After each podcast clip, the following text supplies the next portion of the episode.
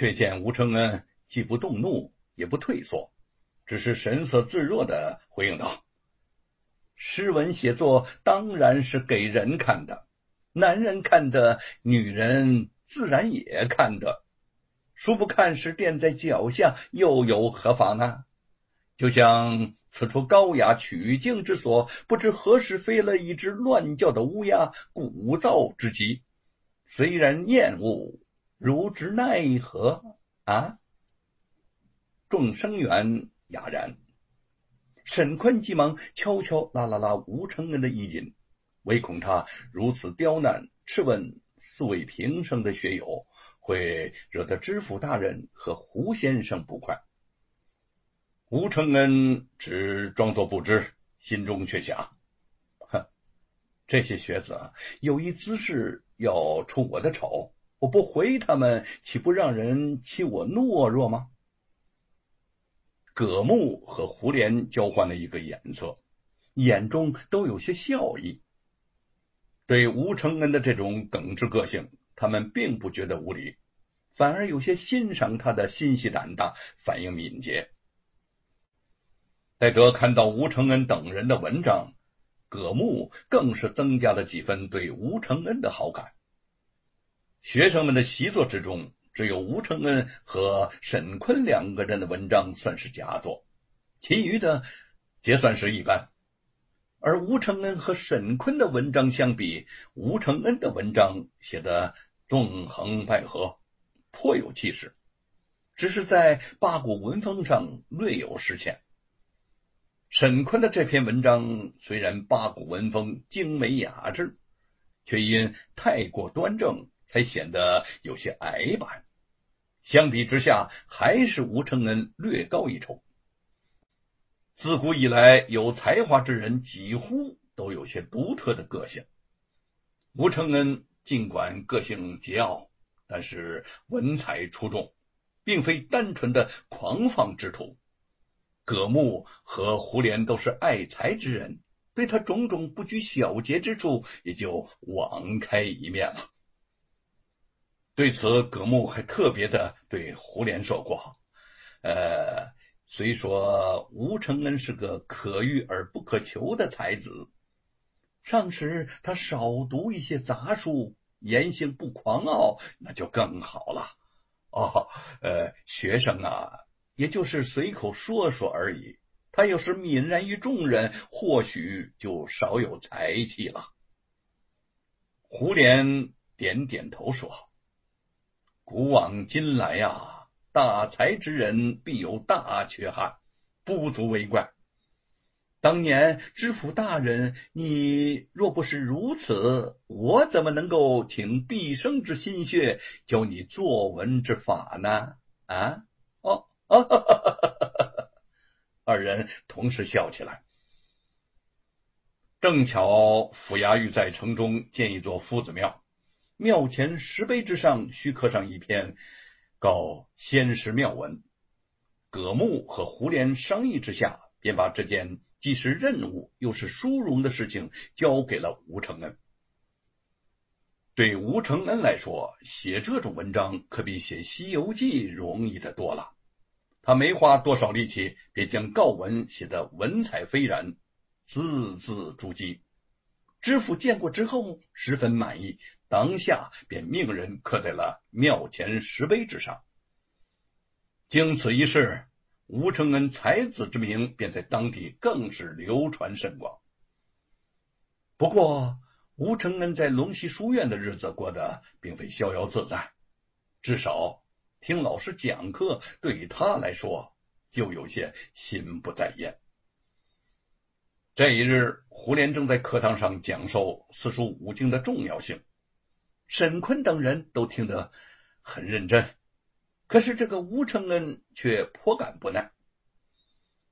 尚书、春秋、诸子百家、诗词歌赋、经史子集、经典文章，可谓博大而精深。一个人来到世上，至多不过百年，读书作文不过几十年的时间。要以文章治天下，只能择其要而学之。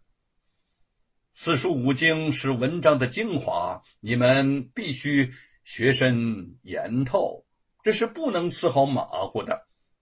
大圣明朝既然以文章取士，自然要有比较划一的标准。八股取士公平合理，这就好比同出一道题，大家一起做。比试比试，高低优劣，自然也就易于判断了。胡连一番话这么一说出来，沈坤等世子纷纷点头。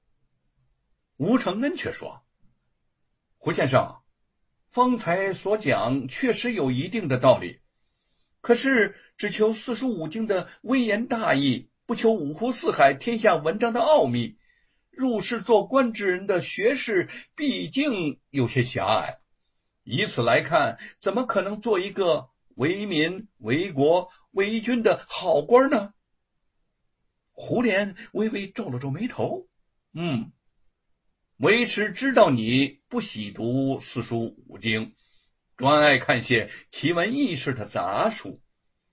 其实那些杂文旁书是莘莘学子所不当论道的。更不用说什么研读了，最多作为茶余饭后的消遣。吴承恩辩解道：“可是旁文杂书中所讲述的奇闻异事，呈现的可都是天地人间的风趣百态呀，也刻画了真善美和喜怒哀乐，况且悦人耳目，比八股文章要生动有趣多了。”对于自己这个桀骜不驯的学生，胡琏着实有些头痛，又不得不耐着性子劝导他：“此言差矣，四书五经乃经世之文，是天下所有文章都不可企及的。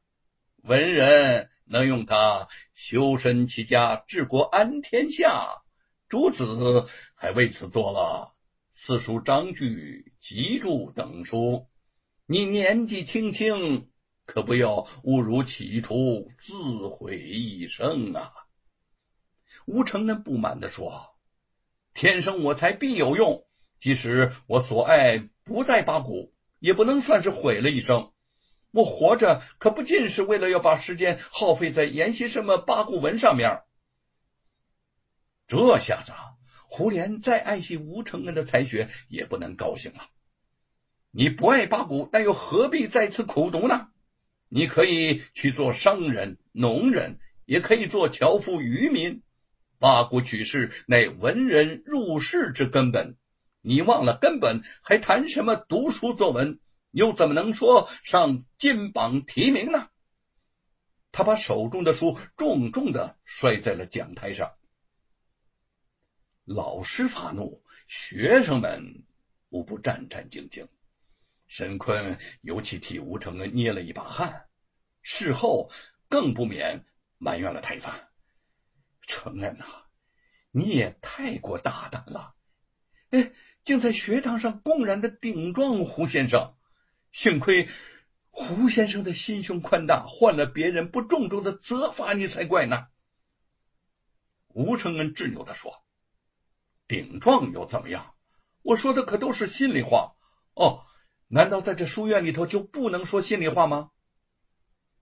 沈坤无奈的看着这个好朋友，你呀，哼，有时候未免太固执任性了。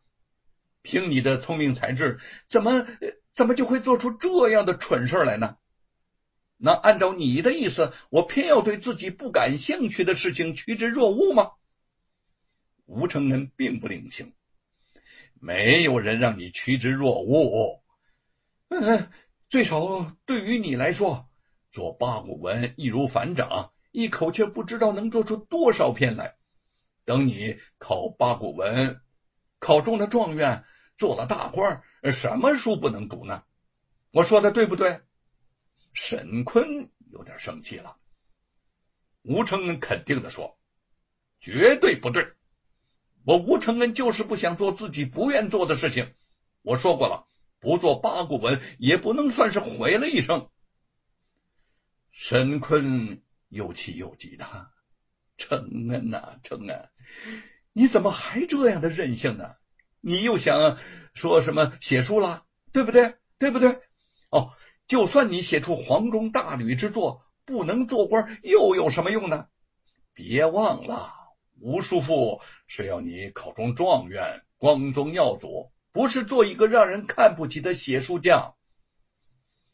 本朝人石乃安和罗贯中都是书匠。